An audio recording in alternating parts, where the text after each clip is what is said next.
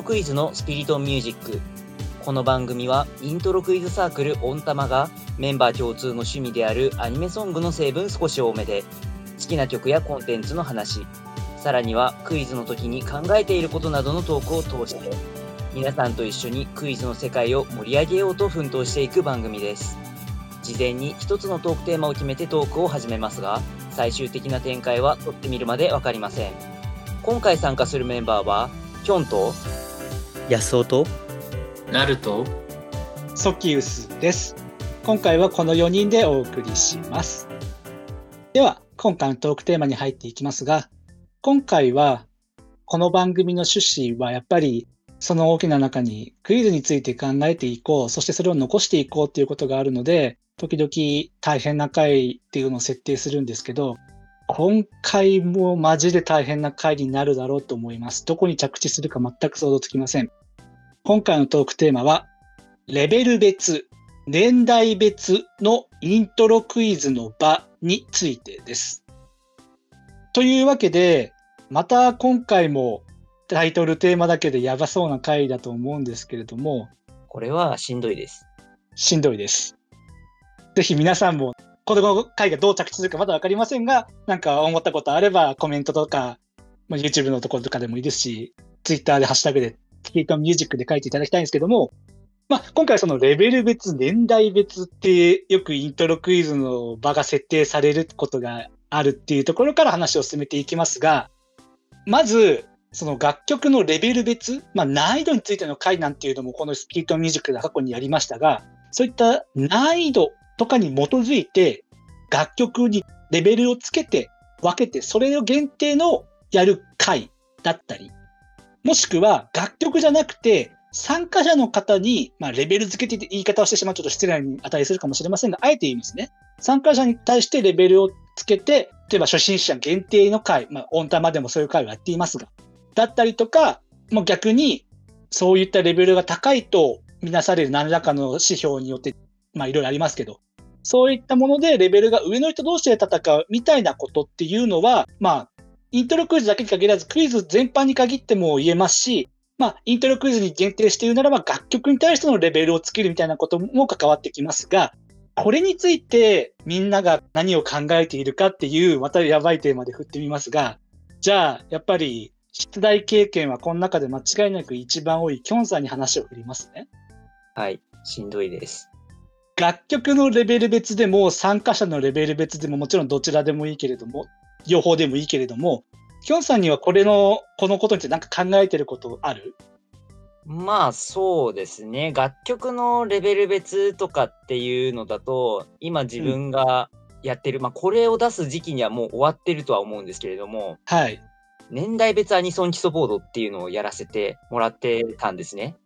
この番組でも何度か基礎ボードに関する話はちょこちょこ登場していて、一番それの話をしたのは、この回、以前の回だと、実は振り返り会のアニメソングジャンル限定の回で、結構きょんさんがその基礎についての指針みたいなことを話してくれた回があったんですけども、やっぱりきょんさんとこの基礎ボードの話はこのテーマで出てくるなって勝手に思ってました。まあ、この外せないところだよなっていうのは間違いないところで。うん。自分の中である程度指標みたいなものを設けて、これは基礎的な位置のアニソンとして置いておきたい曲を集めて年代別で出題をしていく。で、それを参加者の皆さんにボード回答をしていただくっていうのをやってたんですけど、はい。やっぱりそういうところで考えるのは、その場に関しては、上級者の方々がどれだけたくさん正解できるかっていうところをメインにするっていう感じではなくて、うん。これからアニメソングに触れていきたいよっていう方々に参加していただいて、その中で、あ、こういうアニメソングがあるんだっていう、そのアニメソングに触れるきっかけっていうものを作っていただきたくて設定したのが、その年代別アニソン基礎ボードっていうところ、企画の趣旨なんですよね。うん。ってことは、それってちょっと意地悪な聞き方をしてしまうけれども、基礎ボードは初心者限定って銘打ってもよかったんじゃないって、あえてこういう言い方をするけど。まあ、初心者限定っていう制限をつけても良かったとは思います。ただ、それをやらなかった理由としては、そのアニメソングにこれから触れていきたいよっていう人たちためだけにやるっていうんだと、うん、こちらとしてもなかなか正解が出なくてしんどかったりとかっていうこともありますし、うん。後で、その正答率っていうのを出せれば出したいと思ってたんですよね。うん。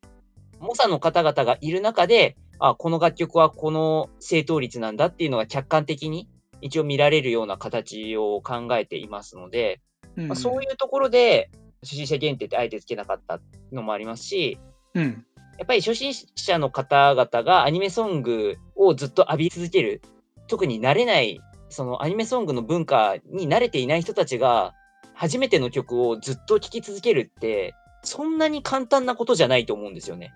うん、なるほどね。やっぱり聞き馴染みのない音楽なわけですから、それをずっと聴き続けるっていうのは大変なことなので、やっぱりそういう中でも来られそうな方だけとりあえず来ていただければいいかなくらいの感じですね。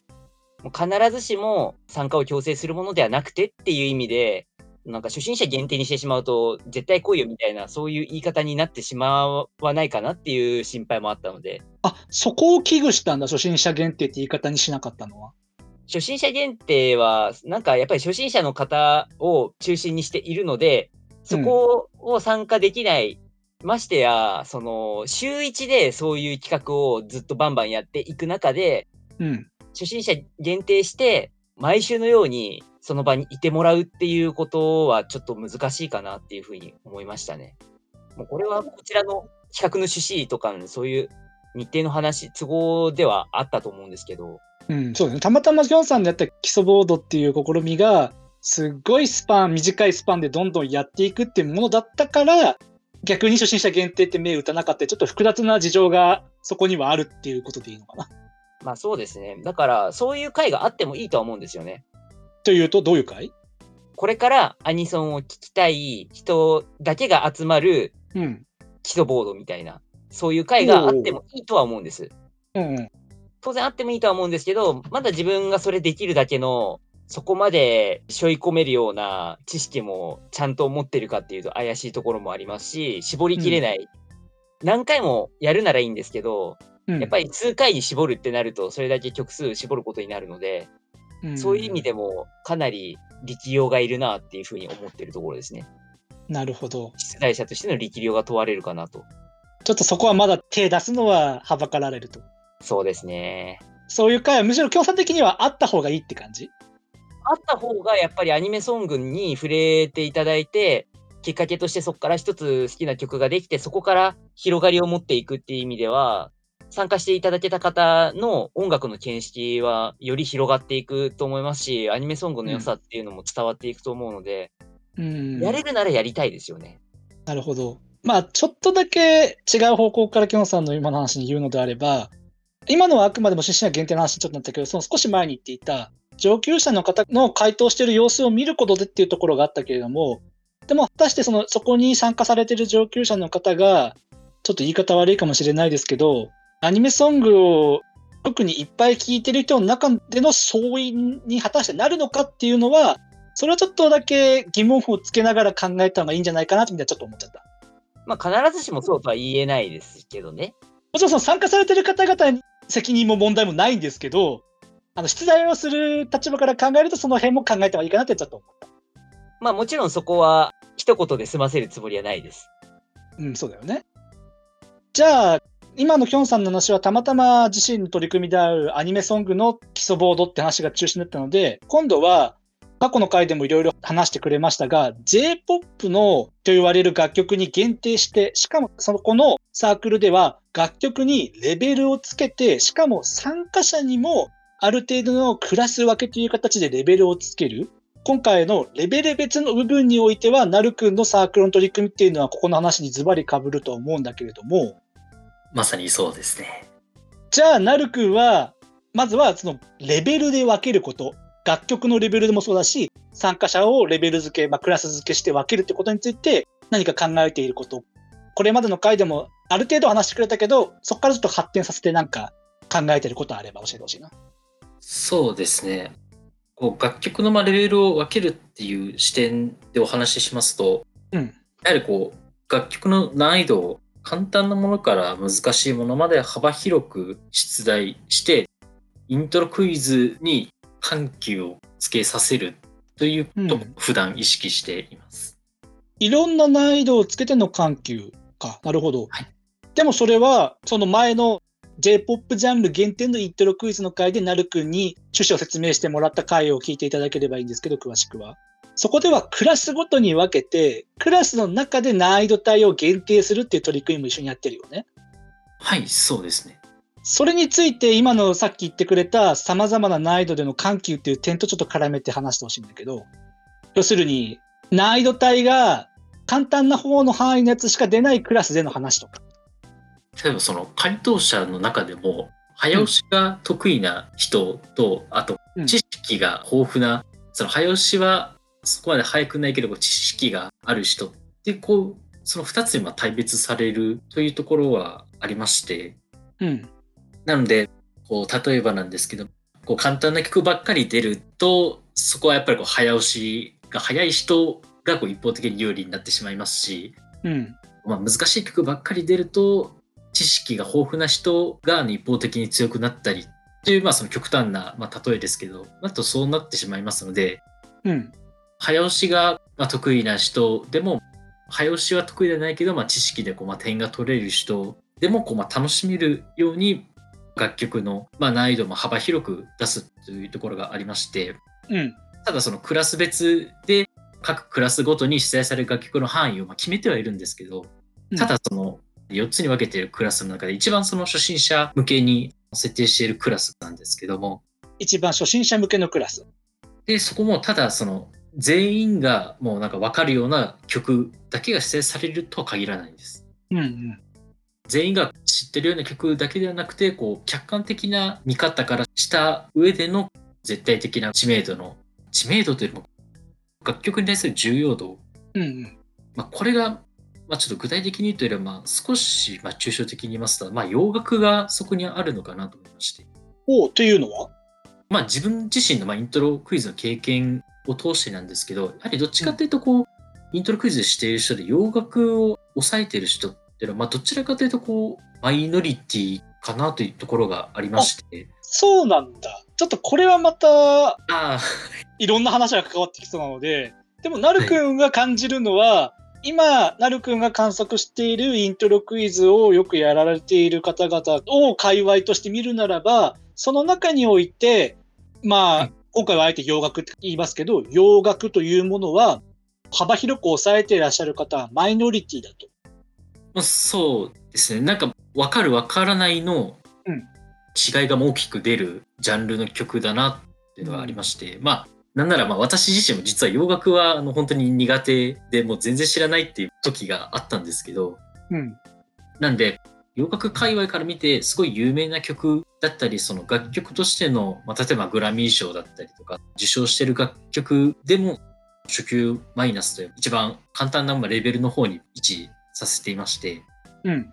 なんで洋楽となると、まあ、楽曲に対する重要度から見たところで難易度付けしているので、なんでまあ普通にこう、イントロクイズをしている、まあ、人でも、楽曲としてはこう重要度高いんですけど、やはりこうまあ普段こうイントロクイズしていて、あんまりこう主催したり、その曲を知ってるっていう人はあんまりいないので、なんでそういう意味では、まあちょっと洋楽に限った話じゃないんですけど、その初級マイナスというまあレベル限定で出題するとしても、やはりこの客観的な見方から見たというのもありますので、その初級マイナスという範囲の中でも、やはり簡単なものからこう難しいものまである。うん、なるほど。まあ、個々の論点はまた別の回を設けてやろうかなと思うけど、とりあえずは、クラス別っていう制度と楽曲のレベルをつけるっていうことが、そこに共存できるのは、結果として、その、ある一つの下の方の難易度だけをピックアップしても、同じラベルの中には入ってるけど、その中で捉えられ方に差があるから、結果的に幅広くなるみたいなことでいいのかな？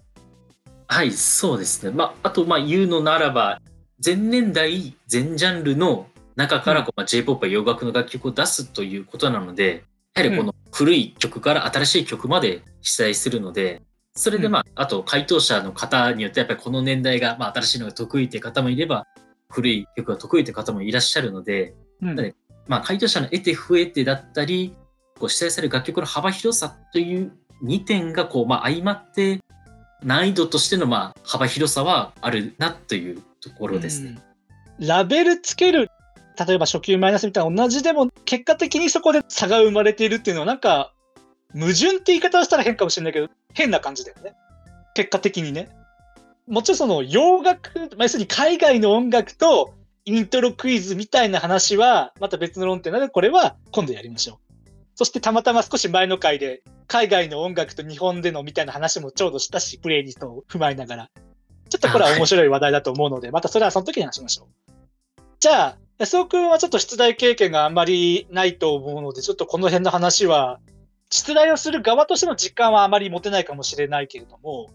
ちょっとこれはさっきなるくんがちょうど最後に年代の限定してみてっていう話をしてくれたので、ちょっと年代の話も踏まえてから僕が安尾くんに聞いてみるね、後で。はい。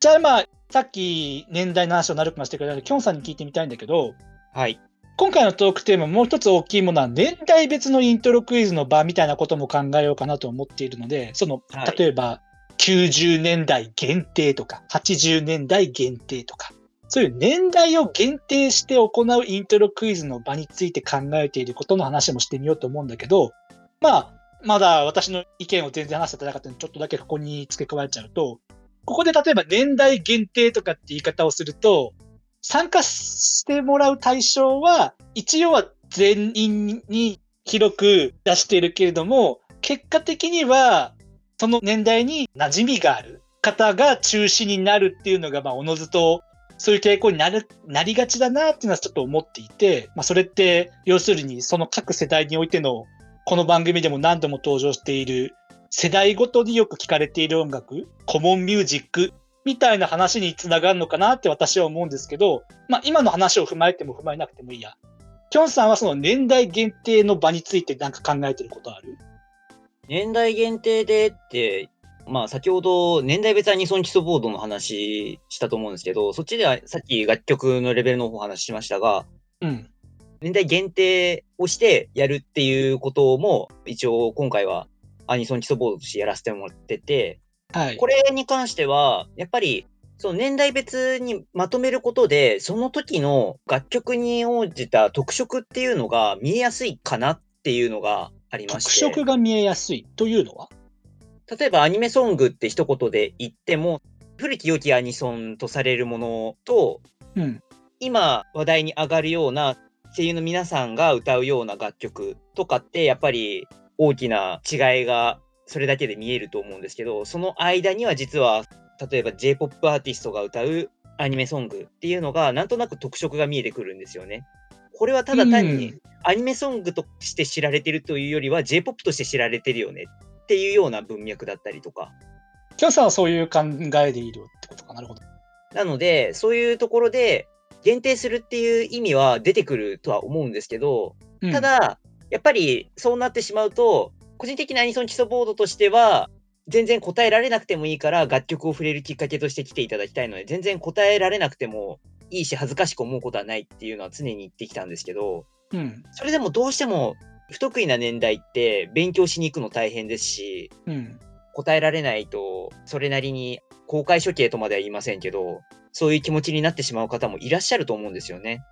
なんで、ずっと年代限定でやっていくっていうことの難しさはそこにあると思うんですよね。なんで、ある程度、普通の取材とか、フリーバッティングでの取材だったり、えーそういう企画で何か取材するってなった時に、年代で限定してしまうと、それだけ幅が狭くなってしまうので、人を選んでしまう結果になるかなっていうのはちょっと思うので、うん。そういう場が多く出てしまうのはちょっと懸念すべき事項かなとは思うんですけど、たまにそういう企画があるっていうんであれば全然そういうのがあっていいかなっていうふうには思いますね。じゃあちょっと今のきょんさんの、まあ、今回はアニメソングのっていう限定だし、まあ、もちろんそのアニメソングの両曲みたいなものをどう捉えるかっていうのは、ちょっと歴史をどういうふうにその人が認識してるかみたいなむんどくさい話になっちゃうので、ちょっとそれはまたアニメソングの歴史会っていうやばいシリーズの方に置いといて、その年代限定の観点で言うならば、さっききょんさん特色みたいな話をしたけれども、もちろんアニメソングだけに限らずどの音楽ジャンルでもいいけれども、年代で区切ることによって、別にまあ、その丸々10年間できっかり変わるわけでは全くないんだけれども、そこの10年間を切り取って出題のリストを組みましたっていうことで、あ、その中でも、その、細かい特色に触れてくれるんだなって参加者の方が予想して、だから参加するみたいな参加動機ってあり得ると思うんだけど、そういう意味での年代限定の需要っていうのは、きょうさんどう考える？あ、需要と供給の需要の方。そういう需要もあるのかなっていうふうには思うんですけど、うん。そういうそっちの方の場の可能性の話についてちょっと聞いてみた。出題者側が何か言うとかっていうわけではなくて、その参加者の皆さんが、その楽曲についてこういう感じなんだっていうのを学んでいきたいというか、その楽曲についてとかっていうよりも、こういう流れだったんだ、雰囲気だったんだとかっていうのを、なんとなくその学びに行く場みたいな。ああ、今日さんそんな感じか。もちろんそういう可能性もあるけれども、逆に出題者側が、この年代でリスト区切って出すっていうコンセプトだから、例えばこの年代だとこういうことが特に言えるよね、みたいな、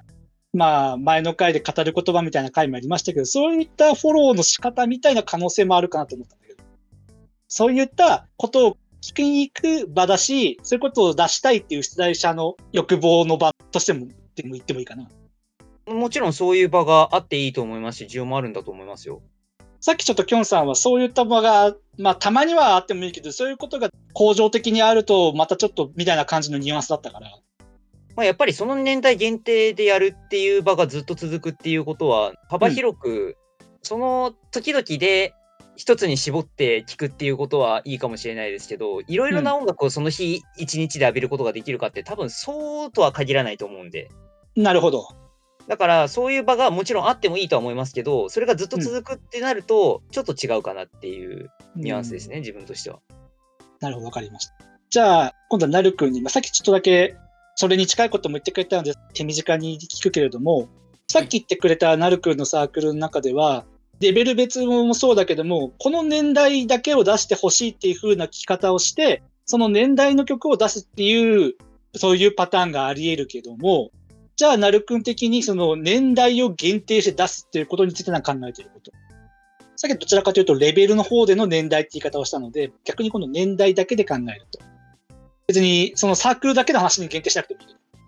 ちょっとまあ先に具体例をまあ申し上げますと、私もはい普段この年代限定で出題するっていうのが2つありまして、うんまずはですね、2010年代に限定した出題と、うんうん。毎年年末に行ってるんですけど、その年限定のうん。出題というのをオンラインのイントロサークルの方で企画していまして、はい。まあちょっと感想みたいなところにはなるんですけど、まあ2010年代限定を出題しようと思ったきっかけとしては、やはり今2020年代にまあ入ってきたので、うんまあ、2010年代のまあ曲が出揃うっていうわけでは、まあ、ちょっと言い方がふさわしいかわかんないですけど、もうこう固まったじゃないですか。うん、そうだね。なので、まあ、2010年代というものを振り返ってみよう。なるくん的にその振り返りの思いなんだね、どちらかというと。そうですね。年代限定としてまあ指定する上では、やはりこう自分自身を音楽のまあ遍歴というか、おお。こうまあ歴史を振り返る意味で企画したり、選曲出題していますね。ってことは、例えば特定の、先で言うと、この2021年限定っていうとかっていうのも同じような考えのもとって思っていい？これもそうですね。こうまあ今年なんかこういう曲があったよねっていう忘年会っていうまあ雰囲気でうーん、なるほど。企画したりしてます。じゃあ、なるくんはその振り返りの要素の方の話してくれたけど、例えばこれが、1970年代限定とかって言ったとき、これって、まあ言ってしまえば、なるくんは直接も体験してない世代だよね、もちろん。生まれあていもちろん。そうですね。そういった自分にとって振り返りじゃない年代限定について何か考えることある？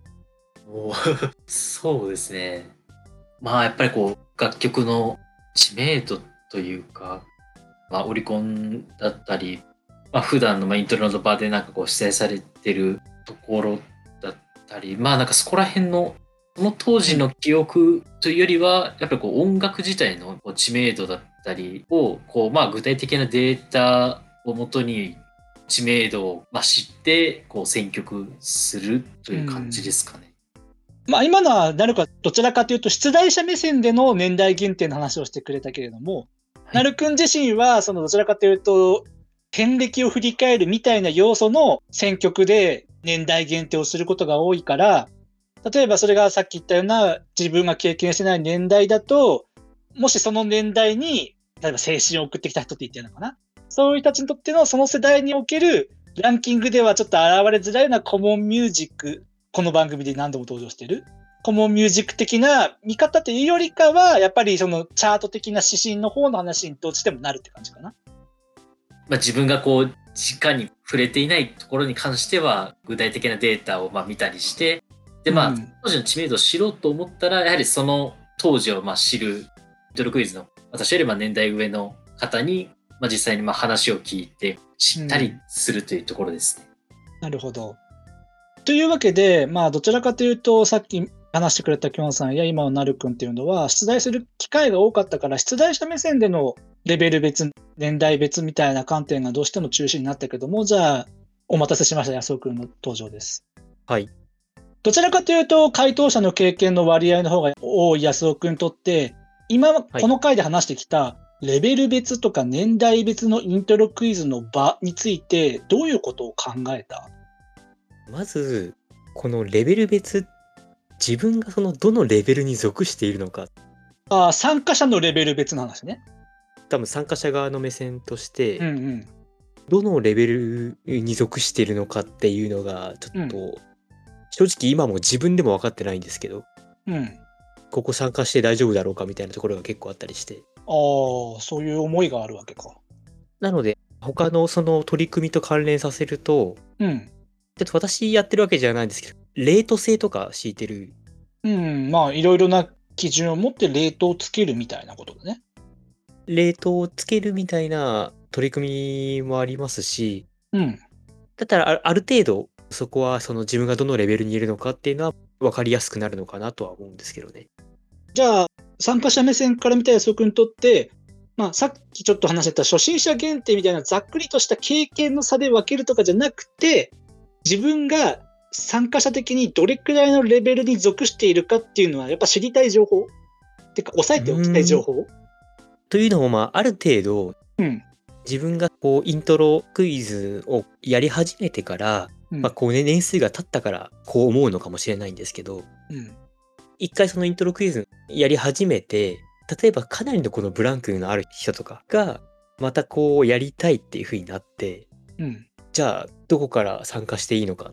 あ。なんか割と今の自分が多分そんな感じなのかなっていう気がしていて、うん。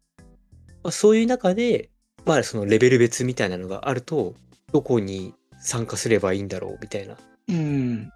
まあその参加者側の目線として、参加してそういう形式があるからには、そのまあいい成績を残したいと思うのがなるほど。あると思うんですよね。イントロクイズに参加することで、まあ、もちろんどうなるかわかんないけど、やっぱり欲としては上位に行きたいっていう欲はどっかにはやっぱあるから、そういう意味で、どれくらいの、ここでいうところ参加者側のレベルの中で自分がどの辺に位置しているのかを知っておきたいっていう欲望がやっぱり強いってことかな。よ欲望は多少なりともありますね。あ、まあ強いって言っちゃさすがにちょっと語弊があったかな。まあ、少なくとも、今後例えばそういったレベル別みたいなこう参加するのとして、例えばある程度の経験があるやつがこういわゆる初心者限定みたいなのに参加してしまうと、うん。まあ、それはそれでえってなるわけじゃないですか。うん。それはまあ別として、ただその他のサークルとかでは、まあ、初心者とかの他にもいろいろ複数のレベル別に分かれてるっていう取り組みがあるとは思うんですけども、そこの自分はどこに位置するのかっていうのは、自分個人としては知っておきたいかなと思いますね。うん、なるほど。というわけで、今回このテーマで、いろいろ話してみて、まあ、実はちょっと私がなんとなくこの回設定したときに考えてたこととして、じゃあ、これはイントロクイズに今限定して話をするならば、今回話したレベル別だとか、年代別だとか、そういったいろいろなニーズの場があると。そういったものがあること、まあそういった場の多様性とでもいいのかな。っていうのがあることと、技術の会とかでもちょっと話題に出しましたが、参加している媒体の違いで、参加者の層が違う。例えば今回で言うとこの年代のコモンミュージックの感覚が違う。みたいな、その媒体ごとの場の違いってどうしても起こっているものが現実あるので、そこの間の相互交流をするときにあたって、いろいろなニーズの場があるっていうことはどういうことなんだろうな、みたいな話もしてみたかったんですが、残念ながらやっぱりこのテーマは大変すぎるので時間がありません。ということでこの話はまた別の回を設けてちゃんとやろうと思います。というわけでこの回はここまでにしていつものコーナー参りましょう。この番組では毎回最後に1分以内で今紹介したい1曲を持ち回りで語ってもらっています。今日は安尾さんお願いいたします。はーい。じゃあ始めていいかな？お願いします。では行きます。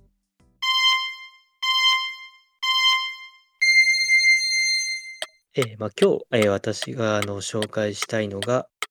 エアブルーというグループの未来キャンパスという楽曲です。まあ、エアブルーというのがですね、あの、Q というあのコンテンツがありまして、いわゆるあの声優の卵になるキャラクターをその育てるようなコンテンツで、まあ、いわゆるまあソーシャルゲームを中心にこう展開してきたコンテンツなんですけれども、まあ、そこから出てきたあのユニ16人のユニットが歌っているグループになってます。それのあのファーストアルバムが出まして、その Talk About Everything というアルバムなんですが、そこに収録されている楽曲です。このサビのですね、その16人で歌うユニゾンがとにかくこうまっすぐで素敵な楽曲で、かなりこう前向きな、こう春先にこう聴くといいような、すごくいい楽曲なので、ととても聴いてきた聴いていただきたいと思います。そしてですね、このコンテンツ、2022年の1月からですね、アニメ化もされますので、こちらもぜひぜひえ注目していただきたいと思います。よろしくお願いします。Q というゲーム D かなあれは。まあ、ソシャゲ、ソシャゲか。あの、サービス終了したんですけど、まあそうでしたね。ちょっとそういうことあったんですけども、今度アニメ化する作品ですね。はい。その楽曲を今回紹介してもらいました。私も旧楽曲好きなやつちょっといろいろあるので、もうその話はまたどっかでできたらいいな。またどっかで、というわけで、ソーシャルゲーム Q の楽曲から紹介していただきました。では、エンディングです。この番組は水曜日と土曜日の夜7時の週2回プラスアルファで新しいエピソードを YouTube、Spotify、Apple Podcast、Google Podcast で配信しています。概要欄にはその回で話題に上がった曲の中で Spotify で解禁しているものをまとめたリストへのリンクを貼っています。そして各種ポッドキャスト媒体ではその回に関する簡単な振り返りや参考にした資料などを掲載しています。また YouTube や Twitter でのハッシュタグスピリトンミュージックなどで皆様のコメントをお待ちしています。最後にもしこの番組が面白いなと思ってくださいましたら YouTube のチャンネル登録や高評価ボタン Twitter のフォロー、サブスクリプション登録などしていただけると幸いです。それではまた次回お会いいたしましょう。